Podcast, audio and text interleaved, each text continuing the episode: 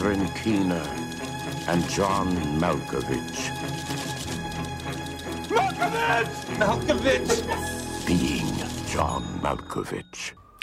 Sean bienvenidos a Spoiler Alert, episodio número 28, este programa presentado por el Club del Desayuno, donde eh, seleccionamos una película al azar, entre una lista de 600 películas, y les brindamos nuestros análisis, interpretaciones y opiniones en general de, de esta película, ¿no? Claro que con spoiler, creo que el mismo título Sí. spoilea esa parte. saber. Pero bienvenidos, estás escuchando Spoiler Alert y hasta la derecha de la mesa se encuentra el señor Eh, Peter, ¿qué hubo le comandan? eh, y también cada, como cada semana aquí estoy yo, mi nombre es Hugo Rocha y como ya se ha vuelto muy recurrente, también aquí al centro se encuentra pues una cara bastante familiar para este podcast, tanto del Club del Desayuno como Spoiler Alert. Ángela Moreno, bienvenida nuevamente, ya prácticamente eres of- parte oficial del equipo del Club del Desayuno. Miembro no oficial de momento, pero... Interino. Becario. De hecho, de hecho, es mi primera vez en Spoiler Alert. ¿Es en serio? ¿Sí?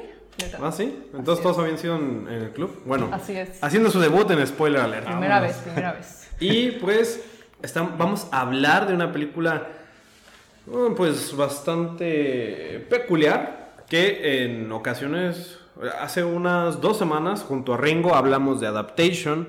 Les dijimos que íbamos a estar hablando también de esta película. Lo ven en el título Being John Malkovich o en español Quiere ser John Malkovich una película de 1999 dirigida por Spike Jones y escrita nuevamente por Charlie Kaufman. Eh, es una película que yo ya había visto antes Ujú. y debo decir que esta vez que la, la vi de nuevo, la aprecié completamente de otra forma, ¿no? Ok. Eh, Ángela, tú ya la habías visto Mm, no, primerísima vez. y tenías idea de qué te ibas a enfrentar. Para nada. De hecho, este, lo único que recuerdo era comerciales que daban hace como más de 10 años, yo creo. Y este, y yo no entendía nada. Decía, ¿por qué se trata de eso? ¿Por qué John Malkovich es John Malkovich? Porque la película ya lleva 20 años, Sí. 21 años. Y recuerdo que la quería ver, pero no me dejaban verla. Pues ya llegó tu momento ya, y a finalmente compartir la vi. la, la historia de esta película. Tú, Peter, Eh, yo no la había visto, es la primera vez que la veo. Este, había visto algunos clips este, en internet. De, había visto escenas, eh, por ejemplo, de cuando entra al edificio a buscar trabajo. Mm, y como que cierta escena donde salen muchos, muchos John Malkovich en escena. Esas son como las únicas dos cosas que, que había visto sobre la película. La verdad no sabía de qué trataba. Ok, pues qué bueno que dices que no sabías de qué trataba, porque es justamente de lo que vamos a platicar en este instante. Being John Malkovich. Eh, a ver, Ángela, ¿quieres intentar explicarnos de qué va esta película? Mm, así de manera como muy, muy general. Sí, sí, sí. Pues trata de un, un hombre que tendrá que unos veintitantos años, que es un este titiritero. Yo digo que ya tiene como 30, ¿no? Sí, ya está en sus 30, ya que. Ajá. Sí, ¿verdad? Sí, bueno, sí. es que antes también la gente se veía más vieja, entonces quién sabe. Bueno, es un titiritero y está este, pues no tiene trabajo porque pues Es titirito. Es que. Exactamente, o sea- No, no es rentable. y este pues está insatisfecho con su vida, este con su esposa ya no tiene pues nada, ya no o sea, básicamente son, es una relación muy vacía, ¿no? Y eh, pues el men está buscando un trabajo y encuentra este ¿cómo se llama ese puesto? Para De archivista. Archivista. ¿Archivador? Archivista. Yo digo que suena más profesional archivista. ¿Archivista? Nada más porque Sí. Bueno, es que encuentra suena- un anuncio en el periódico donde solicitan un archivista, este, únicos requisitos que sea bajito y que tenga dedos muy hábiles, ¿no? Y, este, y es así donde se encuentra en este edificio donde están solicitando en el piso 7 y, Y medio. Siete y medio. Y en ese mismo lugar, pues, este, conoce a Maxine, este, a una compañera, pues, muy enigmática, se enamora de ella. Y luego descubre una puerta en su oficina que lleva a un túnel parecido como al de Alicia en el País de las Maravillas.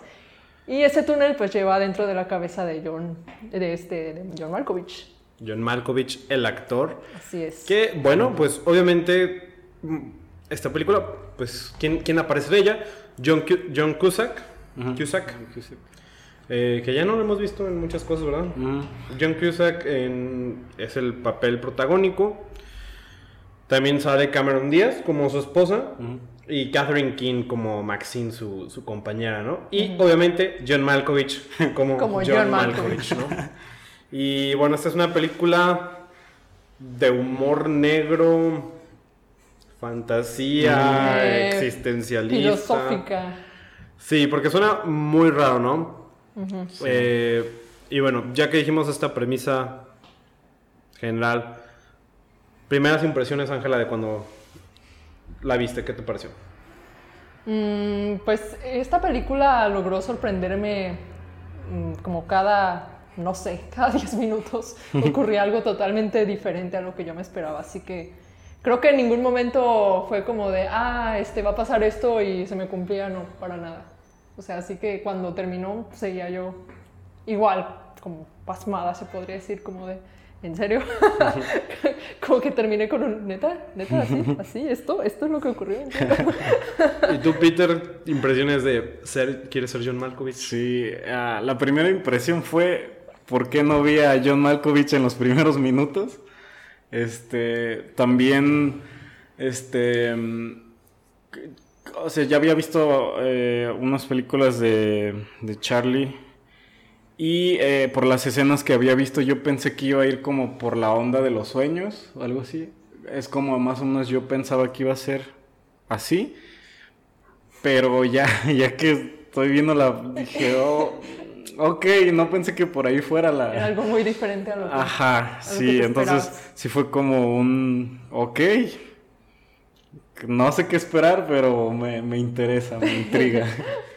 Para mí es una película maravillosa de inicio a fin. Es una de las películas más divertidas que he visto. Sí. O sea, desde un inicio quiero decirlo. Yo siempre he creído que mi comedia favorita y también una de mis películas favoritas es, es The Big Lebowski, de, también de los noventas. Y yo creo que ya pondría muy a la par Bing John Malkovich, ¿no?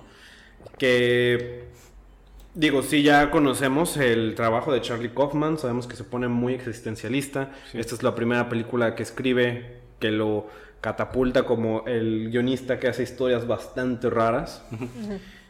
Y creo que va muy de la mano con Spike Jones, que creo que Sí.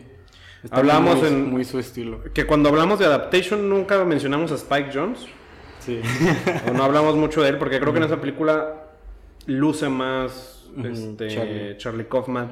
Pero aquí definitivamente creo que aquí creo que es al revés. Aquí creo que la estrella es es este Spike Jones que le da forma a esta película. Y que además es su debut, ¿no? En, el, este, en, el- en los largometrajes, creo. Mm, creo que sí. Creo que antes hacía puros este, videos musicales. Sí, o comerciales, llega a ver también Sí, publicidad. pero definitivamente es un gran guion. O sea, de verdad también Charlie Kaufman se luce. Creo que rara vez falla Charlie Kaufman. Pero creo que la dirección para mí es lo que... O sea, darle forma a esta película Sí. tan rara. Siento que Charlie Kaufman siempre necesita un director muy visual. No cualquiera puede adaptar una película de Charlie Kaufman. Creo que también por eso este Eterno Resplandor de una mente sin recuerdos funciona muy bien gracias a Michel Gondry. Creo que no tampoco hubiera funcionado con otro director. Sí. Pero aquí Spike Jones creo que se luce. Entonces, pues vamos empezando de cómo empieza esta película. Nos presentan a nuestro protagonista, eh, interpretado por este John Cusack, este Craig Schwartz.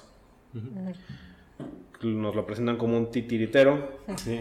que es bastante habilidoso. O sea, desde un inicio Sí, vemos sí. que el güey es muy bueno en, en- en lo que hace. Sí. De hecho, empieza con una secuencia de un títere, ¿no? Ajá. Que también debo decir que el trabajo con títeres en esta película es Sí, muy bueno. Muy bueno. Eh, y pues vamos viendo. Desde, eh, la película empieza y ya está rara, güey. Sí. Porque la secuencia está rara como esto del, de los títeres, pero lo vemos como su día a día. Que vemos que vive en este departamento con su esposa, que es Cameron Díaz. Que hay un Que montón de animales. Sí, yo hasta el inicio pasaron como tres minutos y dije, ah, cabrón, es Cameron Díaz, ¿no? Yo noté, de hecho, hasta la segunda escena en que salió ella, que se le vio un poquito más la cara y pues como de, "Ay, Sí, no, yo Díaz. sí no te creo, pero se veía muy joven. Además, como No, que el cabello chino, cabello. como que. Y es que aparte siento que en los 90 era como el boom de Cameron Díaz. Sí. Eh, Sí, era extraño verlo como, verla como en una película. Sí, eh, aquí te la ponen sí. como no muy atractiva, ¿no? De hecho, algo leí de que lo, este, la maquillista eso quería, que como que no la reconocieran y que lo logró. Decía Cameron Díaz que ya estaba pues en el set y que nadie sabía que era, que era Cameron Díaz. Sí, es que se ve muy, muy diferente a como suele verse eh, Cameron Díaz. Pero también eh, la vida de ellos en su departamento se ve rara porque está llen- tiene Sí, hay un montón de animales. chimpancés. ¿Cómo se llama el chimpancé? No me acuerdo, pero tiene un chimpancé que... estrés llevan a postraumático. Lo llevan a psicoterapia. Y luego también tienen unos loros, tienen perros. una iguana, tiene una iguana. Te dan, te dan a entender que esta Cameron Díaz es como una especie de veterinaria o algo así. Sí, algo así parece. Sí, ¿verdad? Y ella Sí, que la verdad nunca se plantea Ella bien. es la que lleva el dinero a la casa. Ajá, Lori Schwartz es quien está llevando a cabo pues esta vida doméstica, ¿no? Sí. Porque dice este, le dice como, güey, deberías de buscar un trabajo porque... Y el men es que soy un artista y... y, y, es- y existe este otro titiritero como muy famoso. Y y dice, él no necesita otro trabajo. Ajá, y a huevo quiere, Sí. quiere vivir de su arte, de ser un titiritero, ¿no? Se encuentra con este anuncio, que también cuando llega a este lugar que es el piso siete y medio, es como...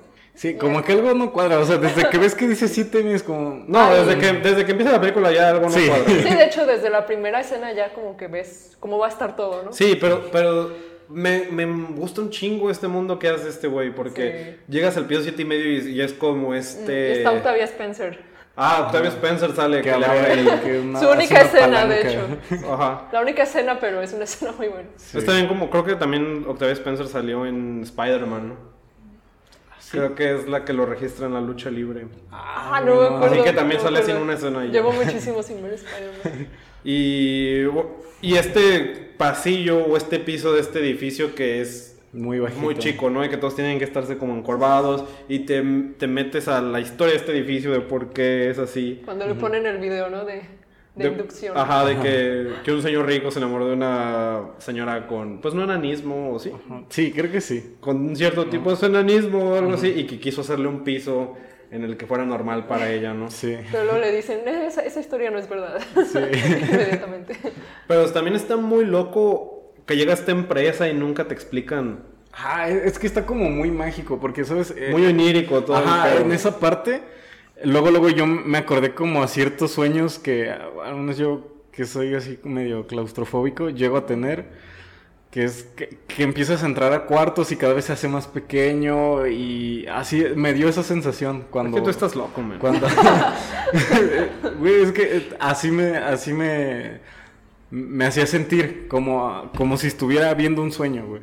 Es como, ¿por qué está tan pequeño? ¿Por qué Como todos los demás? incomoda, ¿no? Ajá, por- o sea, él es- obviamente se ve que es el único que está sorprendido. ¿Y por qué todos los demás se ve como que, ah, sí, a huevo, así es mi vida todos los Están días? acostumbrados. Ajá. Y luego la secretaria, ¿cómo se llama? Floris. Ajá, Ajá. sí, era Flores. Y- ¿Qué, Que, onda que con- confundió todo lo que ¿Qué, le qué onda con ella? y que incluso le decía a él que tenía un impedimento del habla, ¿no? Al- Ajá, de, Al dueño. Al Pero dueño. también esta empresa nunca te explican qué hace. Nada No, más mueve No, de archivos. hecho no Ajá. sabes. Pero también está... Y luego el dueño de la empresa, Lester Corp, es un señor de 105 años, ¿no? que nada más bebe jugo de naranja. Jugo de güey. Digo, de zanahoria. Sí, Sí, de zanahoria. y que el güey cree que tiene un impedimento de habla. Pero es porque su secretaria no entiende nada. Que incluso le dice como, no, no, no me mientas por convivir. Sí, de- que, que le dice, yo no sé cómo es que me soporta mi- mi- con mi defecto del habla. O luego como, te voy a hacer una prueba para ver qué tan bueno eres ordenando. Le pone, ¿cuál letra va un primero? garabato y un número 8, ¿no? Ajá. No, era como No, era un gar- Ah, garabato. era un garabato Y y, una letra. y una letra, sí es cierto. Esa no es una letra. Wow, eres bueno. Perfecto, solo te estaba probando. Digo, oye. Y entra en ese trabajo que no sabes qué hace, nada más mueve archivos. Ajá. Y conoce a Catherine King, que, o sea, desde un inicio vemos a, a Craig, pues como una persona desmotivada ante la vida, incluso en su apariencia. Que el güey no dice como, güey, pues yo no quiero hacer esto, pero necesito dinero. No se lleva bien con su esposa. No, como decías tú al inicio, Ángela, es, es una relación muy, muy vacía. Y encuentra en Catherine King de que se enamora de ella. eh, porque si es una mujer misteriosa, eh, sedu- mm, seductiva es la palabra, este, Seductora. seductora, este, Aunque en realidad ella es muy valeverguista, ¿no? O sea, todo lo que él le dice a ella es como, de, ah, Simón, sí, qué bueno. hey". Así Ajá, como, échale ganas. como que Échale le- ganas, mijo. por algún motivo eso le gusta mucho a él. Ajá. Como, ay, se me fue la palabra. Sí. incluso este- ¿Engreída? ¿Algo así? Es como muy... No engreída, güey, como... mm, no, pero sí es muy egoísta. Sí. Sí, es... Porque en toda la peli nomás está buscando cómo beneficiarse beneficio, a ella, ajá. nada más a ella. Y tampoco nunca sabes qué hace ella, porque ella tiene, no, No, trabaja tampoco. en la misma empresa que él, trabaja en otra. Y todo va siendo como... Hasta ahí la premisa es un hombre que se enamora de alguien que no es su esposa, ¿no? Sí. Que así es, en lo que yo leí, es, ah, es ahora la premisa original que, de la película. Así lo conceptualizó Charlie Kaufman, un hombre que se enamora de una mujer que no es su esposa. Y ya después dijo, ah, güey, un, piso siete y medio. y luego la película se pone todavía... O sea, y es muy divertida con estos intercambios Y es también que- de, de este Lester. Que dice, no, yo como lo quedaría por ser joven y... Y quiero sentir mis muslos contra Dory. Ah, contra con la- Flory". Contra Flori. contra la secretaria. Sí, que, que le está contando ahí enfrente de todos, ¿no? Y dice, oye... mm, Pues, pues lo cita sí. como en un, Ajá, de, no en creo un que sea- restaurante, ¿no? En una como de que venden jugos. Ah, en un lugar de jugos y habla como por más de una hora, ¿no? Ajá. De, de sus fantasías sexuales. Con un viejito de 105 años. Sí. Y, y todavía dices, güey, esta película está muy, muy surreal, ¿no? Ujú. Porque está raro de que muchas cosas son raras, pero no llega a la parte todavía de que digas, ah, esto ya es ficción. Pero aún así desde el inicio. O sea, está- es raro, es raro. Ajá. Sí. O sea, nadie se comporta como una persona normal. Ajá, entonces... Pero no ha llegado a nada, no ha llegado a Pero no nada ha llegado a la fantástico. fantasía. Ajá. O sea, hasta ese punto lo más fantástico es esa señora, tengo 105 años. Primero sí. nomás es como caricaturesco, yo siento. Pero ya después sí, vámonos adentrando ya a lo Vámonos recio. Que encuentra, como dices, este John Cusack esta puertita que cruza un túnel y termina de repente en el subconsciente de John John Malkovich, que lo ven en, en su departamento, de qué está haciendo, ¿no? Y, y después termina expulsado en una parte de como de, Nueva Jersey. De Nueva Jersey. Y así de forma muy random. carretera. Que dices, güey, ¿de dónde cayó? ¿O Sí. ¿Dónde estaban ellos en Nueva York? Nueva York, Mm. sí. Sí, también eso tiene mucho que ver con que Charlie Kaufman es neoyorquino, Mm. me parece, porque creo que todas sus películas están ambientadas más o menos en ese estilo. Entonces, cada que es- son expulsados por la mente de John Malkovich, tienen que conducir de regreso. Sí, sí, sí. Es como un, un tobogán divertido, güey. Es como de, ah, huevo, ya te bajaste, pero tienes que correr otra vez a formarte. Sí, o sea, y que cruzas esta puerta y, y- y tienes, ellos te dicen como 15 minutos de ver lo que hace John Malkovich. Ves a través de sus ojos, ¿no? Y eso a mí se me hace muy loco, porque yo antes de ver esta película, de repente me preguntaba como, ¿qué estará haciendo esta celebridad en este instante? Creo que idealizamos mucho a veces a las a las estrellas de cine y todo este rollo y muchas veces nos preguntamos si tienen una vida Normal. Muy normal o si es muy diferente a la nuestra. Digo, no, sé si, es- no sé si es algo que ustedes se han preguntado antes. Mm, Sí, yo sí, y siempre he llegado a la conclusión de que a lo mejor está cagando. Sí, yo también digo eso, ¿te cagan los actores? O sea, como que uno piensa que están haciendo algo fantástico, maravilloso todo el tiempo, ¿no? Así. O le dio hambre y se bajó a hacerse un sándwich, güey, o algo así. Y eso está muy... a su sirviente para... Para que le hiciera el sándwich. Ajá, o te preguntas de qué hace, qué siente, qué está pasando. Y creo que la película... O sea, creo que el tema principal de la película es explorar esta idea de que siempre queremos ser alguien más que no somos nosotros. Pero también creo que de una forma habla como de cómo idealizamos a estos Las artistas. celebridades. Ujú. Porque sí, yo siempre me lo he preguntado y, y hasta la fecha ves que digo, ¿qué hará esta persona? Pues sí, creo que es como sobre la cultura de las celebridades, este, como tenerlos este, casi casi como semidioses a ellos. Porque me, me acuerdo mucho de esta escena donde, pues ya que empiezan a cobrar por entrar al subconsciente de John Malkovich, y, este, y un tipo, lo único que ve es John Malkovich lavándose los dientes y ordenando muebles, algo así, ¿no? Sí, eso, eso es lo que está chido de que y, lo y luego ves. entra, sale y está como wow, y es Qué- como de es algo experiencia. totalmente, y es algo totalmente ordinario, pues. De que incluso lo vemos de que de que tiene- va a comer sobras de comida china, que está de que, ay, quiero cambiar esos tapetes. eh, Sí, de que incluso se sube a un taxi y un dice como, ah, güey, tú eres un artista, ¿no? Y que nunca lo... Que No. lo confunde, nadie sabe Ajá. quién es John Malkovich en realidad. Le dicen, "¿E- ¿eres el que sale en la película de Ladrón de Joyas? No, Ajá. nunca, nunca he hecho ese papel. No, sí, sí, estoy seguro que sí eras.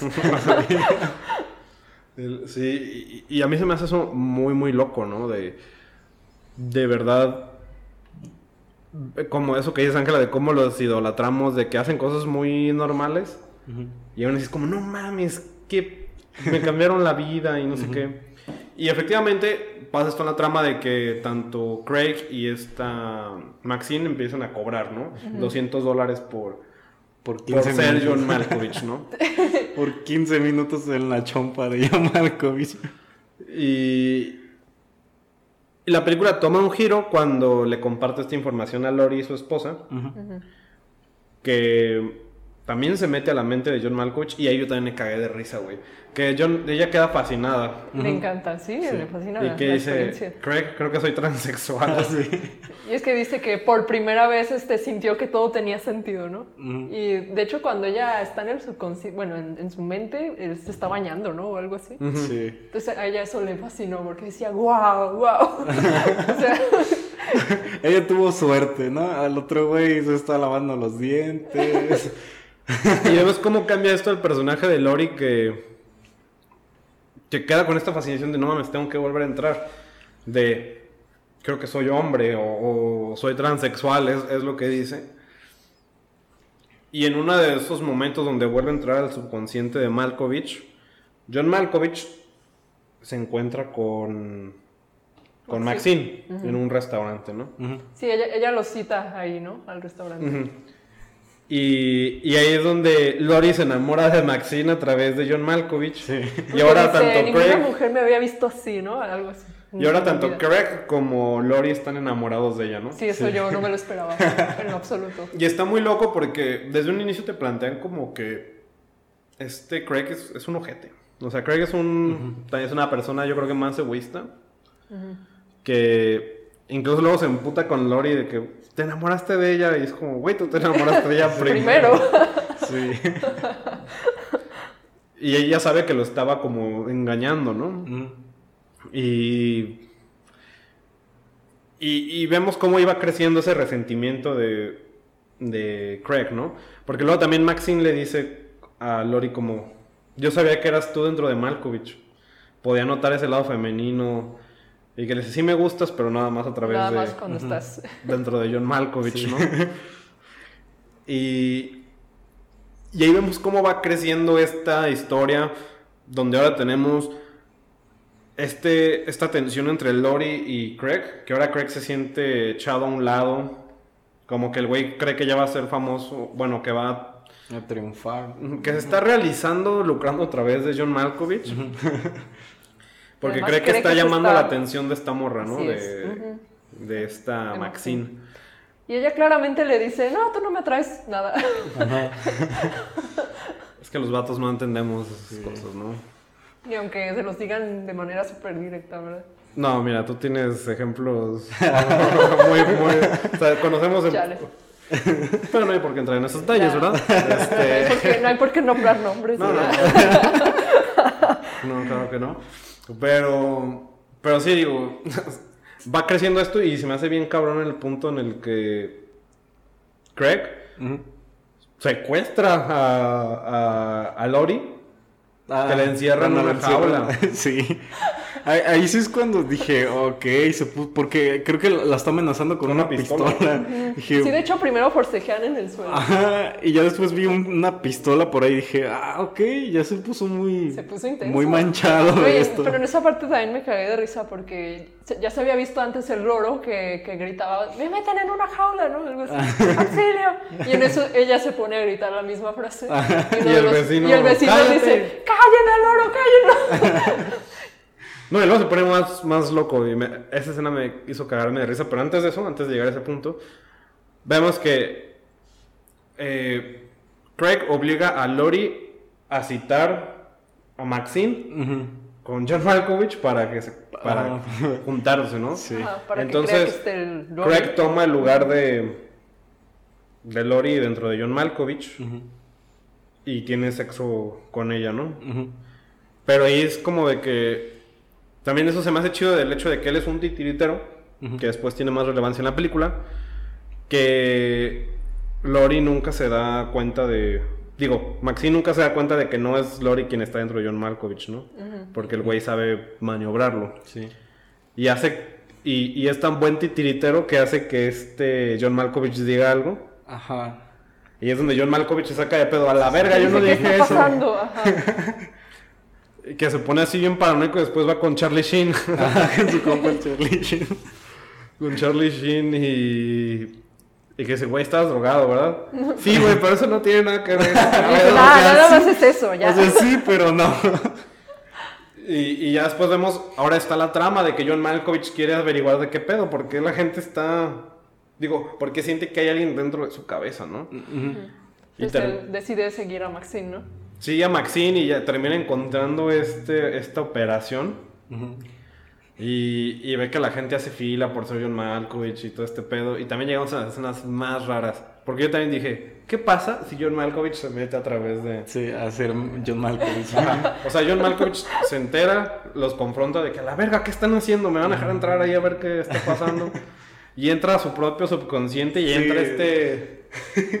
A este lugar muy surreal donde todos son John Malkovich. sí. Y todos dicen Malkovich. Ah, es ese es el, idioma Malkovich. Malkovich. ¿Malkovich? Malkovich. Malkovich. Malkovich. Malkovich. E incluso el menú, de, porque entra a un restaurante, ¿no? El menú dice Malkovich, Malkovich. Y hay una cantante de Malkovich y un niño Un Malkovich. bebé Malkovich. No mames, está... Sí, esta película la tienen que ver acá en efectos alucinógenos. Ampliamente recomendado. Y... Este... Este güey le dice como a la verga, los voy a demandar y no sé qué. Mm. Y el... Este John Cusack le dice que... A la verga, yo voy a saber qué vas a... ¿Qué vas a querer decir en corte? Porque me voy a meter a tu mente, ¿no? Y después ya sabemos, Maxine se entera.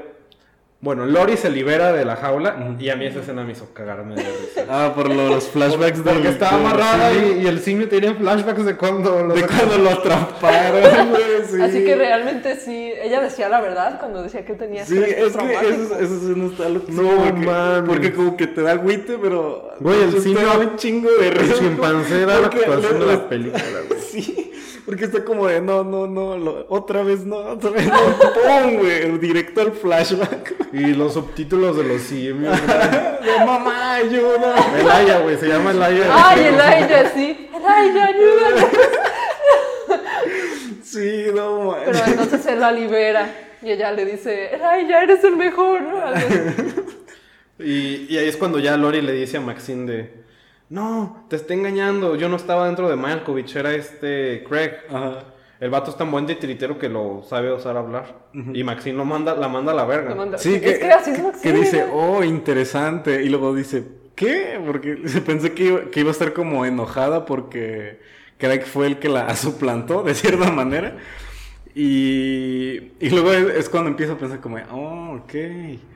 Él es un titiritero y por eso puedo hacer esto. Y yo puedo controlar al titiritero. Y de, verga. Es que fíjate, también es uno de los temas que a mí se me hace muy interesante esta película. Que creo que la película habla también sobre el control. Mm, El control que uno tiene de su vida y el control que ejercen sobre ti. Porque Craig es una persona que no tiene, tiene, complet, no tiene control absoluto de su vida, pero es muy bueno controlando sus títeres, ¿no? Y Maxine tiene el poder de controlar a otras personas. Sí. Eh, incluso este Craig se mete el cuerpo de, de este John Malkovich porque quiere vivir su éxito a través de John Malkovich que ya tiene una fama establecida. Sí.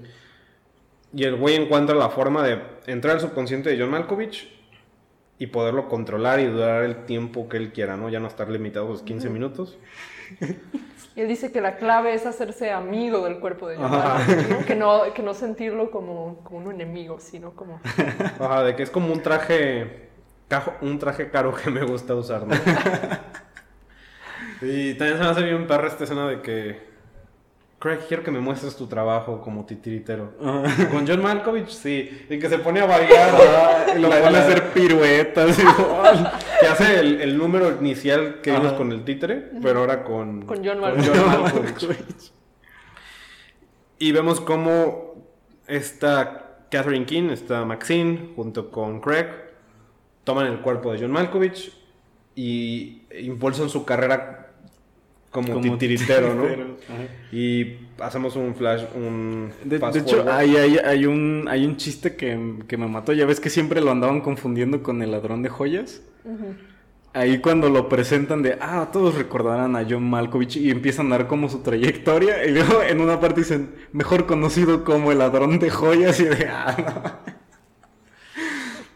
Y pues vemos cómo despega su carrera De titiritero. de titiritero, ¿no? Que se vuelve así una sensación. Y este le hacen un documental, ¿no? En la, en la tele. Ajá. Se ve Champagne diciendo, oh, no, yo también voy a ser un titiritero. Son pena para- a- hablando de... Sale David Fincher. Eh, sale David Fincher. pero ahí, ahí no lo ponen, lo ponen como escritor, ¿no? David que- Fincher sale como un Ajá, como crítico otro, o algo así. como un- otro güey. Sale Brad Pitt también por ahí. Este, y vemos que pasa el tiempo, se forma esta super fama de John Malkovich. Pasan como titiritero. ocho meses, ¿verdad? Sí, digo, también ahí sí se mamaron, digo, de esos peeks que le pongo a la película. De que en ocho meses le crece una cabellera, es como. Ah, sí. A lo mejor se puso un injerto, pues, tiene dinero. Pues se lo hubiera puesto bien, porque no Ah, se lo hubiera puesto como, como es, ¿no? Se lo pone como de Hidalgo, ¿no? Y luego aparte vemos que ya está embarazada esta. Esta Maxine. Catherine King, esta Maxine. Y vemos este documental donde nos muestran su increíble éxito del el hombre detrás de, de estos títeres. Y luego la mujer detrás del hombre, dicen. Ajá. Y que incluso ya después de su de su embarazo se distancian, ¿no? Y luego ahí tenemos otro subplot donde Lori va con el, el dueño de la compañía donde trabaja este Craig. Y, y ahí descubre de que en verdad eh, Lester era el, el- el que había formado el, el- O sea, en verdad tenía 105 años, que era una persona que estaba viviendo por siempre suplantando la identidad de otras personas. Y que John Malkovich iba a ser su próximo envase, por Ajá. así decirlo, ¿no? O sea, como La que dan a entender como que tenía varios túneles. Sí, que llevaba... No, como que el mismo túnel lo Ah, llevaba... más bien a, a diferentes personas. Ajá. Creo que John Malkovich incluso era el linaje de, de la persona anterior. Ajá. Mm. Sí, que tenía que ver con la sangre. De hecho, también me da mucha risa cuando le saca el librito y le empieza a explicar a Lori de, ah, mira, esto es lo que pasa. Y hasta tiene dibujitos que se ven bien mamones. Y, ah, qué pedo. Que se, que se ve la, la- la- una cabeza de, de, de un humano que trae acá un, pues el túnel en la nuca y luego se ve una persona más pequeña como queriendo ingresar por ahí. ¿Por qué hay un libro, güey? No, güey, y, y está muy loco porque aparte te plantean este pedo de que... De que es que hay toda una mitología, una ciencia detrás, ciencia más bien, de que es que nos tenemos que meter en su cumpleaños número 44, que porque su subconsciente ya está maduro y si nos metemos ahorita podemos quedar atrapados. Sí. Y si nos metemos ahorita, Craig nos va a atrapar en su subconsciente, ¿no? Te- tenemos que hacerlo en su eh, la- antes de la medianoche para que esto funcione.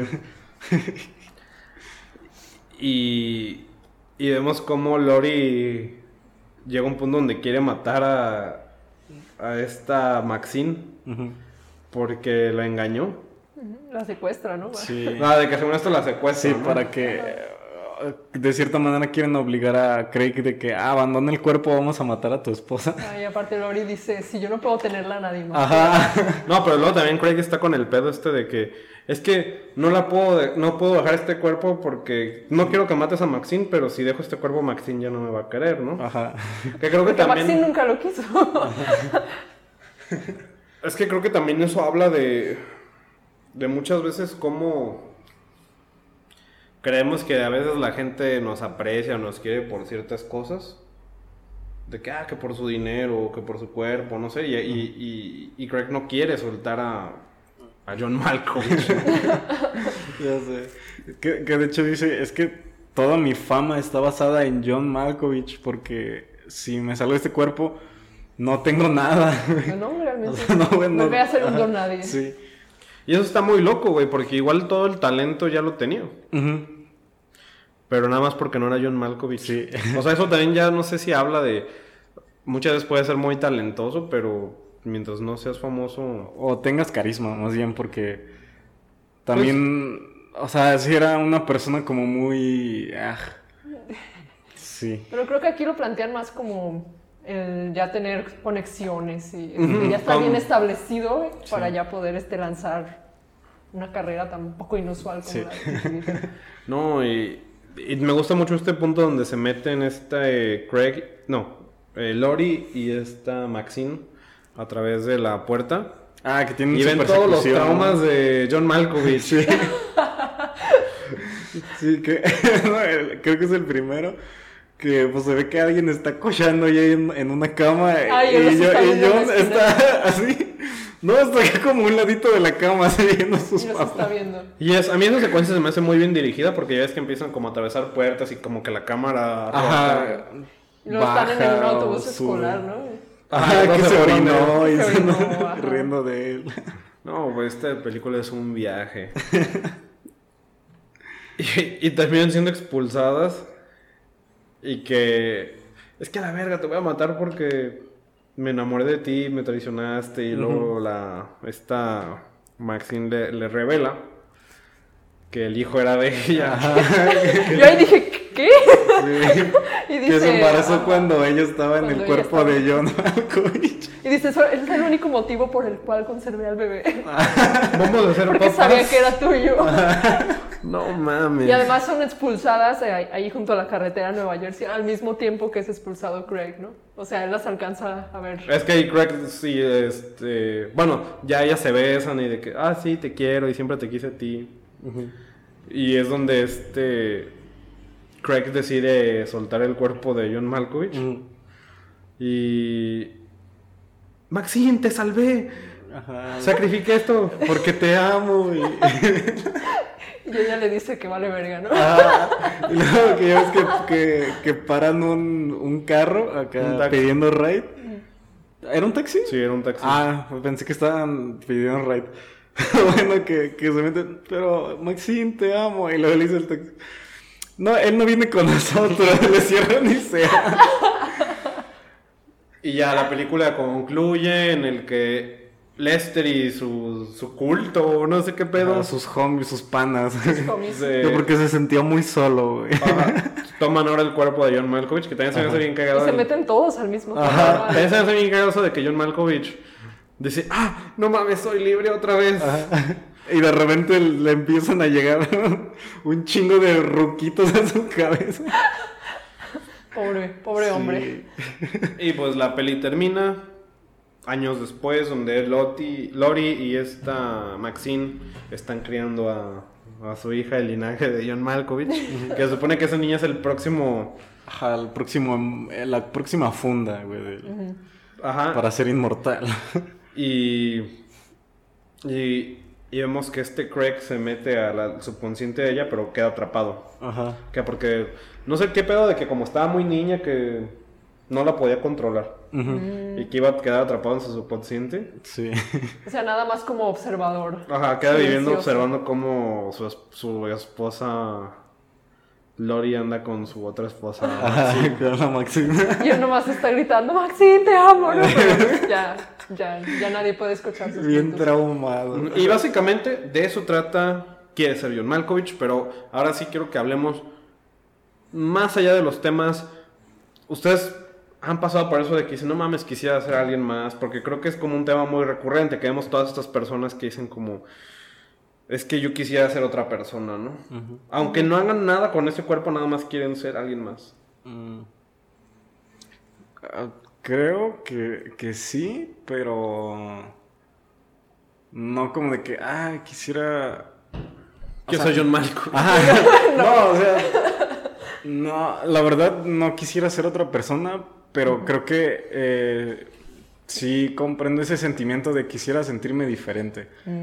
Ah, que creo que también eh, lo, lo llegan a mencionar en la película con uno de los vatos que, que era como su cliente de los primeros clientes. Que dice, no, es que mi vida es como aburrida y no sé qué. Y, o sea, por algunos segundos quisiera ser alguien más. En ese caso, que sería John Malkovich. Ajá, pero no, no sé. Es que sí me he puesto a pensar como de que mm, cómo sería mi vida si fuera a otra persona. Pero digo, mm, no me gustarían las mismas cosas, este, no me apasionaría lo mismo, entonces digo, de, no, me gusta ser yo. Ajá. Pero sí he, sí he pensado en eso, de qué pasaría si fuera alguien más. ¿Tú, Ángela? Mm, a mí me pasó más en la infancia, como, no sé, yo, yo sí tenía como, como que me obsesionaba mucho con las cosas que veía. Por ejemplo, si veía Star Wars, yo, yo decía, no mames, quiero ser un Jedi. Quiero ser Pero Luke. quiero ser, Quiero ser Chewie. en algún momento quería ser Luke, en algún momento quería ser Leia. Ah, Entonces, pero yo sí me obsesionaba, no con celebridades, sino con personajes ficticios. Y, y recuerdo que pues yo estaba, la verdad, yo estaba muy, muy, muy niña. Y tenía aún creencias religiosas, entonces a veces rezaba, rezaba intensamente para, para despertar siendo Querido Luke Dios, Skywalker. ¿no? quiero ser John Malkovich. quiero ser eh, Chewie. Al día siguiente me despertaba y era como de, pues no soy, no, no Maldita funcio- sea. No funcionó. Ya, ya sí dejé de creer en Dios. Con un demonio que me faltaba. Entonces, creo que nunca quise ser este, una celebridad, pero sí personajes ficticios. Ya creciendo, madurando, entre comillas, este, pues ya, ya dejé eso atrás. Pues bueno, yo también creo que. Claro que muchas veces he, he querido no ser yo, ¿no? Que creo que también eso se plantea mucho en la obra de Charlie Kaufman, lo hablábamos también en, en, el, en el episodio de Adaptation con Ringo sobre. decíamos que Adaptation te planteaba esta idea de la identidad de lo que eres contra lo que quieres ser. Y creo que esta película también lo aborda, ¿no? Digo, Sí. esta película incluso fue antes. Pero es como. Yo siento que. Being John Malkovich es también como. Como que te plantea esta negación de, del yo, ¿no? De que niegas el ser tú. Que fíjate, es, es algo muy loco de que todos te hablan de que es que siempre tienes que ser tú mismo y te dan esta idea de que de que que siempre tienes que ser auténtico en, lo que, con lo que eres. Pero igual mucha gente dice como a la verga me odio, no quiero ser yo. y está loco porque a fin de cuentas la decisión de ser como eres es tuya. Sí. Este. Y por ejemplo, estas personas que entran al subconsciente de John Malkovich siguen siendo ellas mismas dentro de la funda de John Malkovich, pero aún así se engañan de que no son. no son ellos mismos. Ajá. Ajá, y es como este engaño de. Pues este problema también de, de identidad, de cómo somos y todo esto. Porque nos lo plantean también con este Craig, que es este güey que tiene el talento, pero pues el güey no está satisfecho con lo que hace, no le gusta lo que está haciendo, hasta que es John Malkovich. Que sigue haciendo lo que él hace y lo que le gusta Sigue hacer, pero. lo mismo, pero, Ajá. pero es John Malkovich. Sí, y tiene una máscara. Pero es un actor de 44 años con alopecia Sí. y ligero sobrepeso, pero Sí, es como de no dejaste de ser tú solo porque te ves diferente. Algo así, güey. Y no sé, es algo Y fíjate que incluso ya también habla un poquito también de esta idea de Lori que dice, güey, soy transgénero. Bueno, transexual. ¿Qué dice? ¿Es transgénero o transexual? No me acuerdo qué dice en la película. Mm, creo que dice transexual. Sí, creo que dice transexual. Ajá. O sea, ella sigue siendo Lori. Pero ya se siente distinta por haber sido John Malkovich. Y es un pedo de identidad muy cabrón, ¿no? Y creo que, digo, me imagino que es un tema de siempre. Creo que el ser humano siempre ha batallado con su identidad, de saber por qué estamos aquí, todo este rollo. Pero... No sé, se me hace muy, muy loco cómo lo plantea esta, esta película, ¿no? Digo, es un tema socialmente relevante desde siempre, pero creo que en estos tiempos que ya se habla mucho más sobre todo de la identidad de género,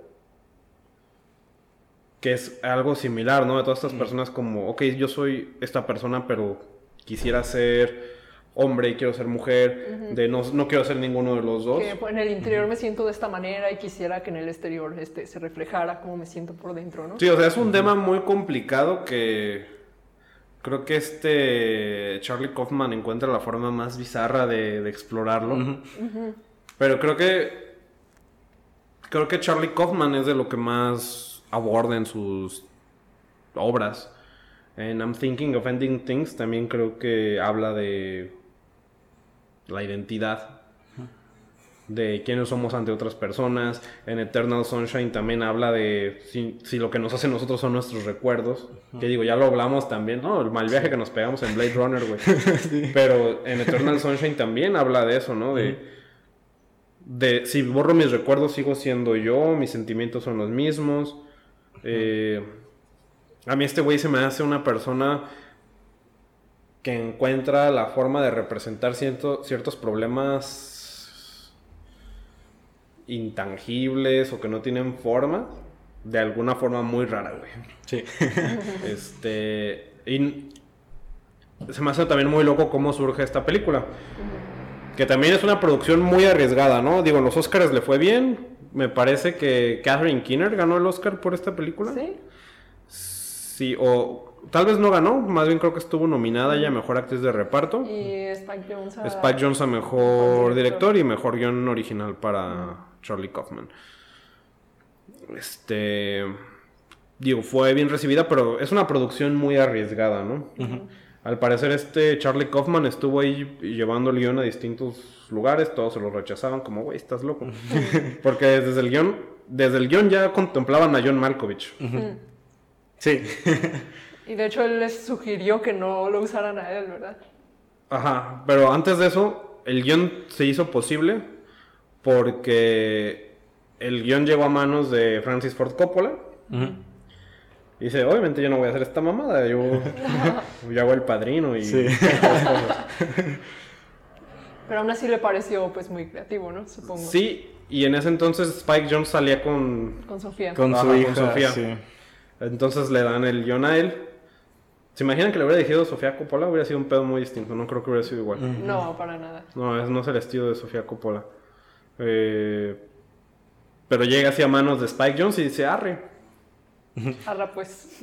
Se arma. Y aún así, para, para producirlo fue un pedo, güey, porque los productores le decían de, güey, ¿por qué tu película no puede ser, quiere ser Tom Cruise, güey? Pues es que Tom Cruise en ese entonces estaba en su máximo... Ajá, o sea, es que dicen, güey, ¿por qué John. Malkovich? De todos los actores, porque no, no es que John Malkovich es un mal actor, digo, es muy, muy buen actor.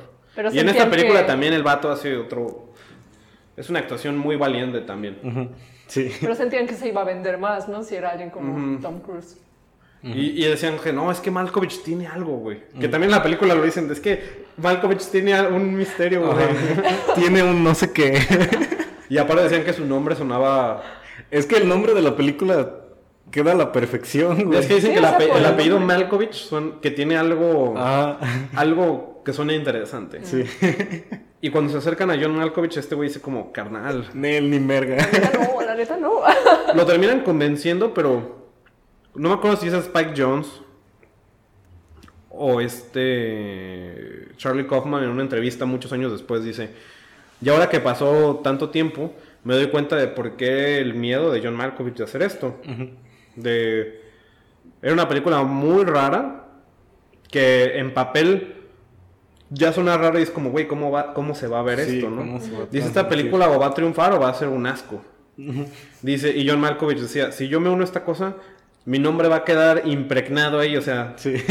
o sea, hasta en el título yo vida. estoy involucrado. Y dicen, es, es, una, es una actuación muy valiente el, el prestarse a esto, ¿no? Sí. Sí, era como un todo nada eso, ganas o pierdes. Y a mí de verdad me parece una joya.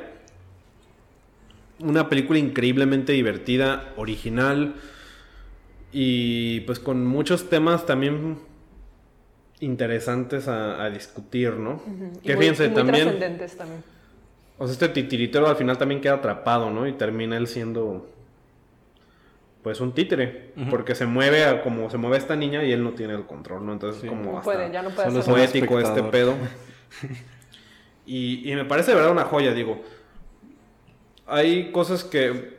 La, la única cosa que sí me sacó de la película es eso de los ocho meses y que John Malkovich tiene una cabellera increíble, pero digo, ya, la película es muy rara como para que me ponga a criticar eso. Sí. También al final cuando sale Charlie Sheen con calvo. Ah, sí, que se le ve una super frentezota. No, se ve bien pirata. Sí, güey. Ah, luego, luego se le ve ahí el Se le ve hasta la mariquita del bald cap, güey. Sí. Pero bien, güey. O sea, no, no fue muy errado el destino de Charlie Sheen. Para nada. Pero bueno, eso es este. ¿Quiere ser John Malkovich? Yo les pregunto, ¿ustedes quisieran ser John Malkovich? No, pero No. creo que sí, güey. 15 minutos. No, güey, yo sí pago, yo sí pago esos interesantes. 200 dólares, güey. Por ser un ratito John Malkovich. Eh, unos 15 pedo, minutos, sí. Pero es que 200 dólares es mucho por 15 minutos. No hay pedo. ¿Lo consigues? Sí, no. Yo, si fuera un, todo un día, a lo Ajá. mejor. A lo mejor Puede, puede ser, puede ser. Y aquí es donde les preguntamos a ustedes en casita, ¿qué celebridad les gustaría ser? Por 200 dólares. Entonces ahí comenten pues, en la cajita de comentarios y díganos qué opinan. Pero bueno, ya para cerrar con este episodio, eh, no te habíamos dicho a ti, Ángela, pero ya esta segunda temporada les estamos dando una calificación del 1 al 10. Entonces, Peter, del 1 al 10, ¿cuánto le das a Bing John Malkovich? Mm, yo creo que un, un 9.5. Ajá, esta, esta tiene, tiene muchos aspectos técnicos que comparados con Adaptation. Este, por ejemplo, el diseño, producción, la fotografía, este, la paleta de colores, todo está nice. Y aparte me hizo reír carcajadas de la película. Muy bien, 9.5 de parte de Peter, Ángela, del 1 al 10. Mm, yo creo que un 9. Rara, rara vez le doy un 10 a una película, casi no hay ninguna que diga, wow, perfecta. Así que un 9 me parece indicado. Ahora yo sí me voy por un 10. Ajá.